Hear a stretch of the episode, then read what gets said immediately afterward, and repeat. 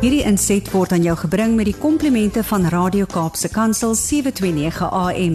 Besoek ons gerus by www.cape pulpit.co.za. En saam met my op die lyn Annelies Kempen. Goeiemôre Annelies. Môre Andrea aan jou en al die luisteraars ja uit 'n kan nie glo dit is al April nie. Dit is vir my absoluut skrikwekkend om te dink die tyd vlieg so verskriklik. Verseker toe ek ook gister um die boodskappe kry van van die Palm Sondag waar Jesus hmm. regtig ingestap het in die Palms. Toe gaan ek ek kan glo ons is in April nie. Die weer sê dit vir my, die seisoen sê dit vir my, maar ek sukkel nog om dit te ervaar. Hoorie Annelies, dit is lekker om saam met jou te kuier. Altyd lekker geselsies wat ek en jy het in ons gesels vandag oor mynveld 'n mynveld van gevaar van die Zamazamas en ek dink ons luisteraars weet sekerlik dat die goudmynbedryf in Suid-Afrika vir baie jare 'n baie reuse positiewe impak op die ekonomie gehad het. Maar ongelukkig is baie van hierdie myne nie meer aktief nie en tog is daar tog verskeie myners wat kyk of hulle nie erns genoeg van die gouddrane ertse kan uitkap om geld te maak nie. Die vraag is net wie is hierdie myners en hoe lank soek hulle al na hulle pot goud? Ja, en ek dink as ons praat van 'n pot goud, moet ons dit natuurlik dadelik in aanhalingstekens sit, maar ja, dit is ek dink almal weet van die aan die einde van die reënboog is daar pot goud en 'n paar van hierdie ouens dink erns in 'n ou ongebruikte myn is hulle pot goud so op 'n ligter noot vir 'n baie ernstige on onderwerp.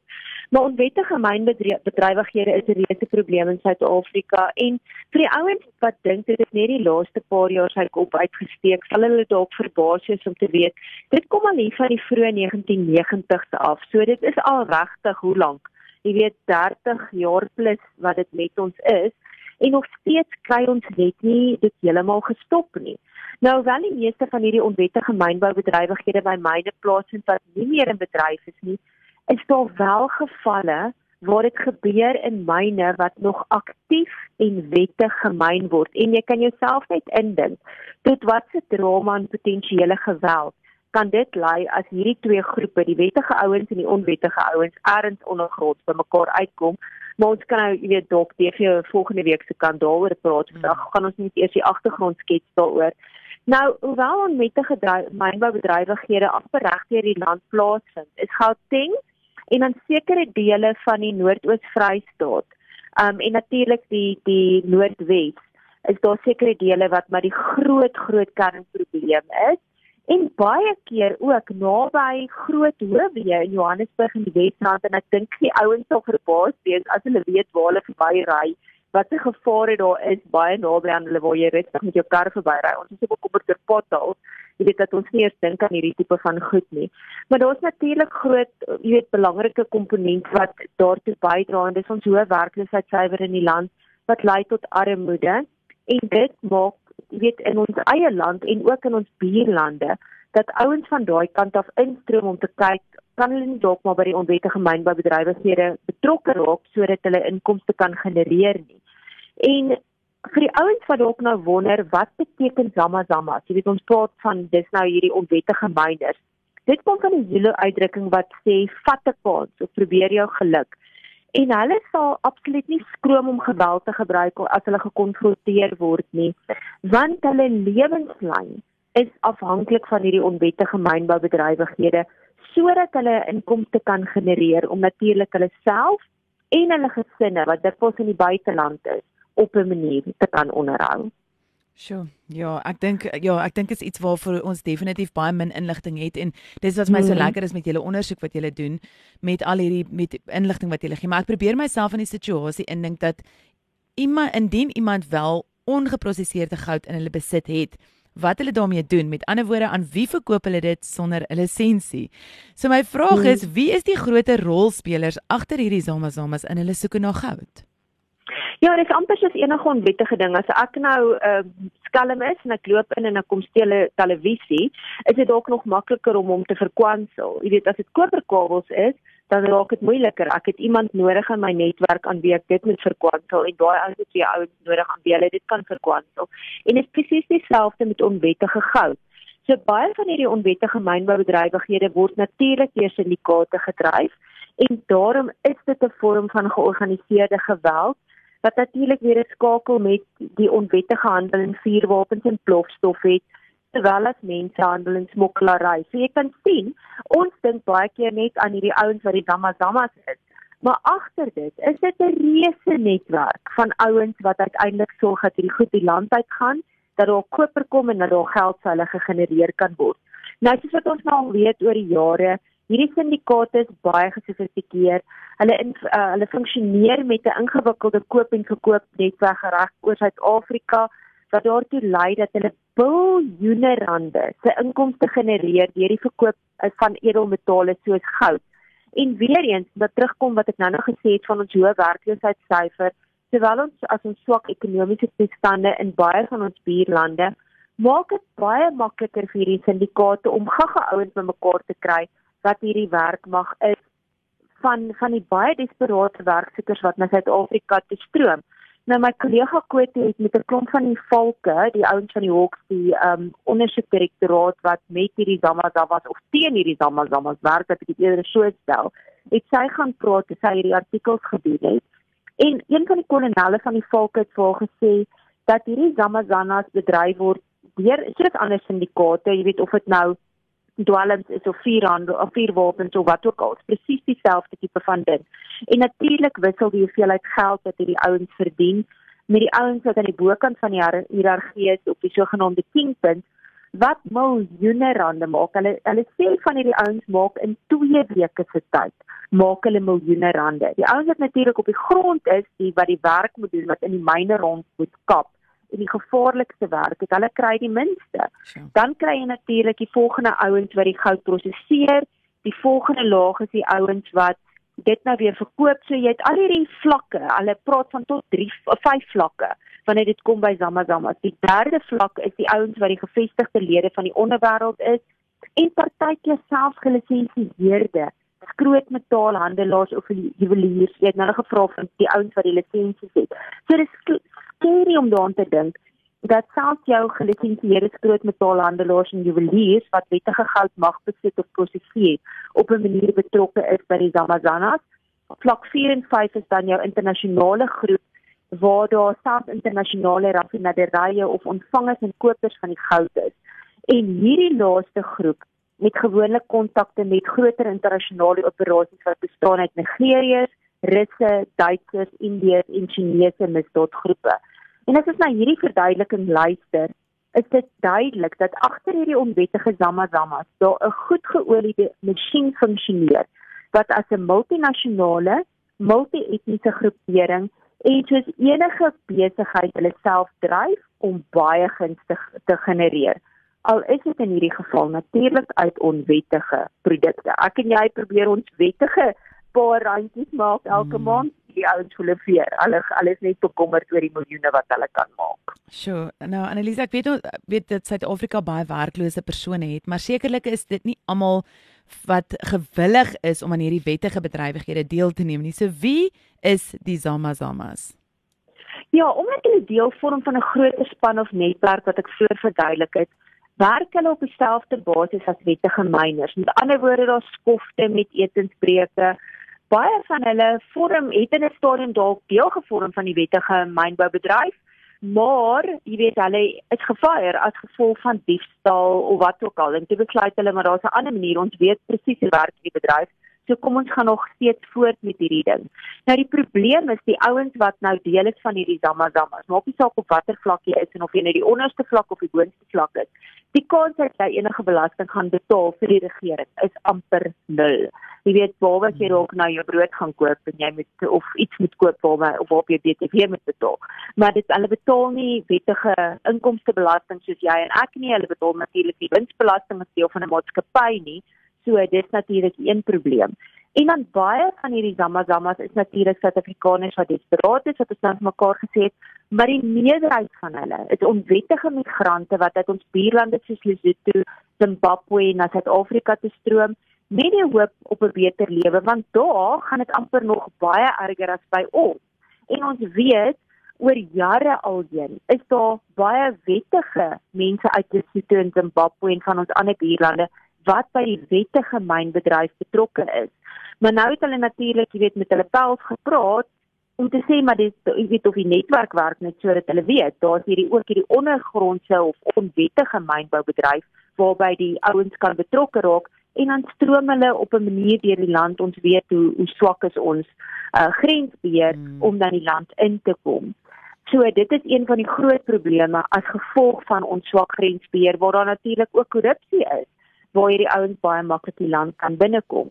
En dan sou ook diegene wat in 'n area woon waar 'n onwettige mynboubedrywighede is wat sien maar hier's 'n maklike werkgeleentheid. Ek hoef nie eers ver te reis om daarby uit te kom nie. Ek hoor by almal, jy weet daar's 'n paar gevare, maar dit is oukei want ek kan goed betaal word. Soos dan byvoorbeeld 'n man wat uit Lesotho uitkom wat al reeds 9 jaar by onwettige mynboubedrywighede betrokke is. En hy sê dis die enigste manier hoe hy sy gesin kan ondersteun. Hulle het nou al 'n huis gebou in Lesotho. Sy kinders kan uit hierdie skool sit. Hulle is klaar deur die laerskool. Hy weet hy kan hulle hulle kan hulle skoolgelde betaal in Lesotho om hulle wettig daardeur te sit en dis alles as gevolg van onwettige mynbou bedrywighede. En hy weet dit gevaarlik, maar dit is vir hom oukei want in in Lesotho gaan hy en sy gesin eenvoudig geen inkomste hê nie.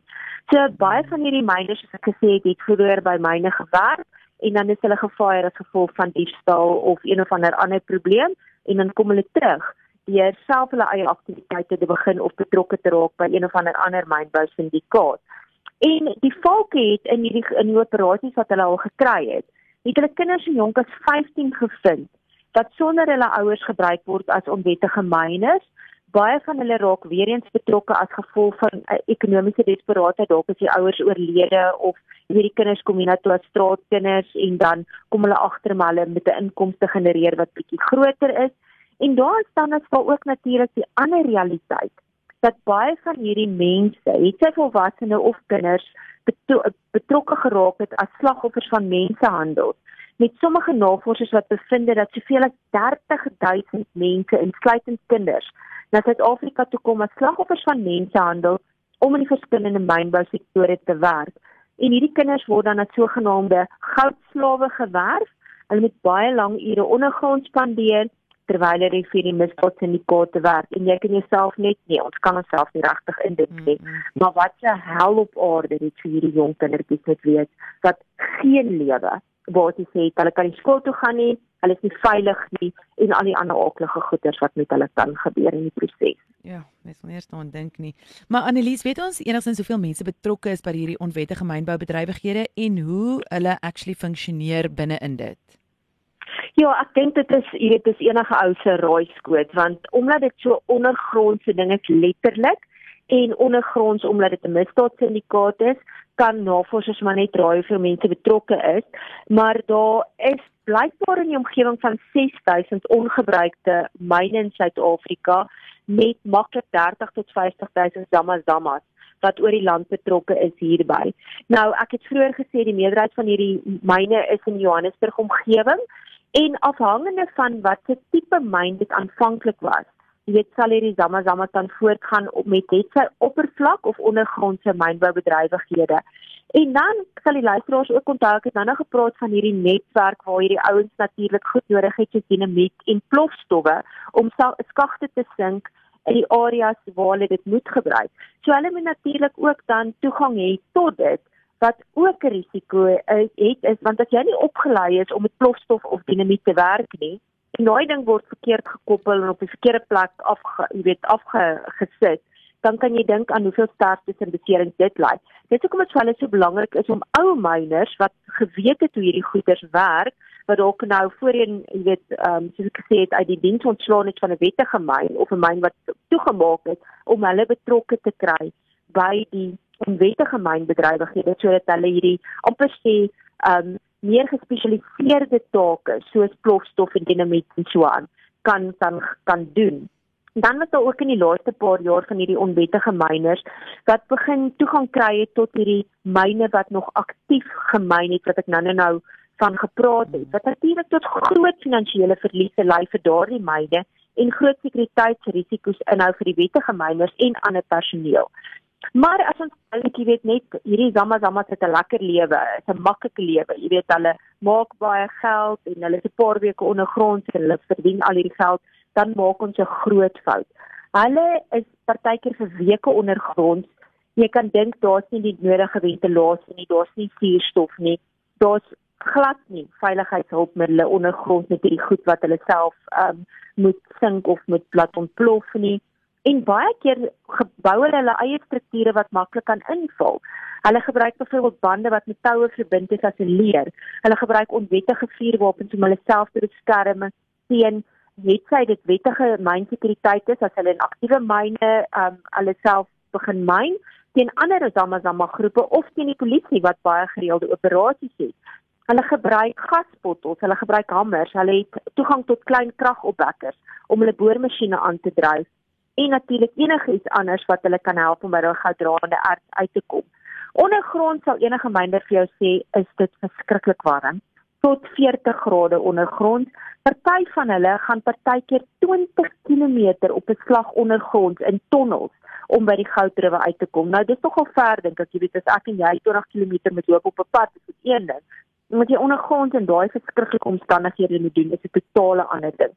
So en dan die ondergrondse ekonomie, hulle tipe van as jy vir soveel weke ondergrond is, het jy 'n ondergrondse ekonomie wat tot stand kom. Daai goed wat hulle moet aankoop is baie duur. Ek onthou te koop jare terug die eerste artikel oor Zamazamas gedoen het wat in die Vrystaat se goudvelde gebeur het. Kon ons nie glo hoe duur die ouens betaal vir seker goed nie. En vandag is dit nog erger. Hulle sê 'n ses pak bier kan soveel as R15000 kos. Nou ek het nie idee wat dit moet kos nie, maar ek weet dit verseker nie R15000 nie. Ja. 'n kilogram suiker R120, 'n witbrood R100, 'n geblikte kosie, blikkie kos R100, 2 en 'n half kilogram meel R170. Natuurlik is jou drank baie duurder. Ek het nie eens al die pryse gegee wat die navorsers ons gegee het nie, maar dis baie baie erg. En ten spyte daarvan dat hierdie so verskriklike gevaarlike plek is waar daar rotsstortings kan wees, ondergrondse brande, metaangasvergiftiging, gevegte tussen die verskillende groepe. Is hierdie zamazamas bereid om 'n kans te vat? En dit kom weer terug na daai dinkie wat dit beteken in in Zulu. Vat 'n kans probeer jou geluk. Hulle is 100% happy daarmee. Nou ons weet ook nie hoeveel van hierdie zamazamas sterf elke jaar nie want jy weet natuurlik word party van die lyke net ondergrond gehou. Dit word nie weet altyd na boontoe gebring nie. Maar een sekuriteitshoof het in 'n stadium hierdie areas beskryf as oorlogsones as gevolg van al die risiko's. Vanaf gasontploffings tot skietery tussen die verskillende mynbou groepe. En ja, dit ek dink dit is nogal dalk belangrik om volgende week verder vir ons luisteraars inligting te gee oor die gevare vir die ouens ondergrond, maar soveel te meer vir die gemeenskappe wat naby aan hierdie onwettige mynboubedrywighede woon. En ek dink die luisteraars sal verbaas wees om te weet wat al hierdie gevare insluit. So skakel volgende week in. Ek weet dit is pas maandag, maar ek dink jy kan jouself nogal as jy geïnteresseerd is in hierdie onderwerp, dalk daai 20 minute van jou dag net afstaan um, om uit te vind hoe skrikwekkende realiteit dit in ons land is. Ja.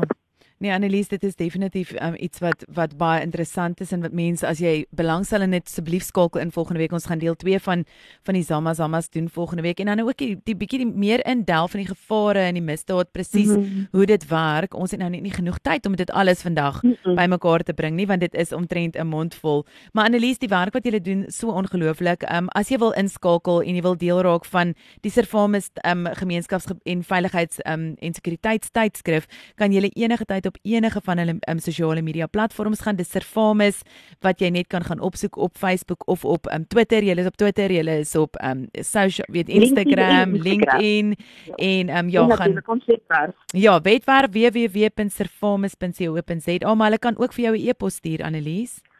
Alles welkom. My maklike ene dan hoef jy nie bekommerd te wees oor die spelling van my naam nie. Is editor@performance.co.za. Maar weer eens ons besonderhede is op al ons sosiale media netwerke en natuurlik op ons webwerf. Ja, en wat so lekker is, jy het 'n uh, fisiese tydskrif wat jy kan kry wat by jou huis afgelewer kan word of jy kan aanlyn uh, by 'n tydskrif inskakel, so net soos wat dit jou pas. En um, dis altyd lekker om te weet daar's iemand wat kyk na die veiligheid en die sekuriteit en vir ons die inligting gee wat ons nie altyd oor weet nie. En ek sê altyd as jy wil praat, kom ons praat met feite in die hand. Ehm uh, moenie net altyd sit en weet 'n opinie gee en jy het eintlik nie al die feite nie. En dit is hoekom jy daar is, Annelies. Ek waardeer jou.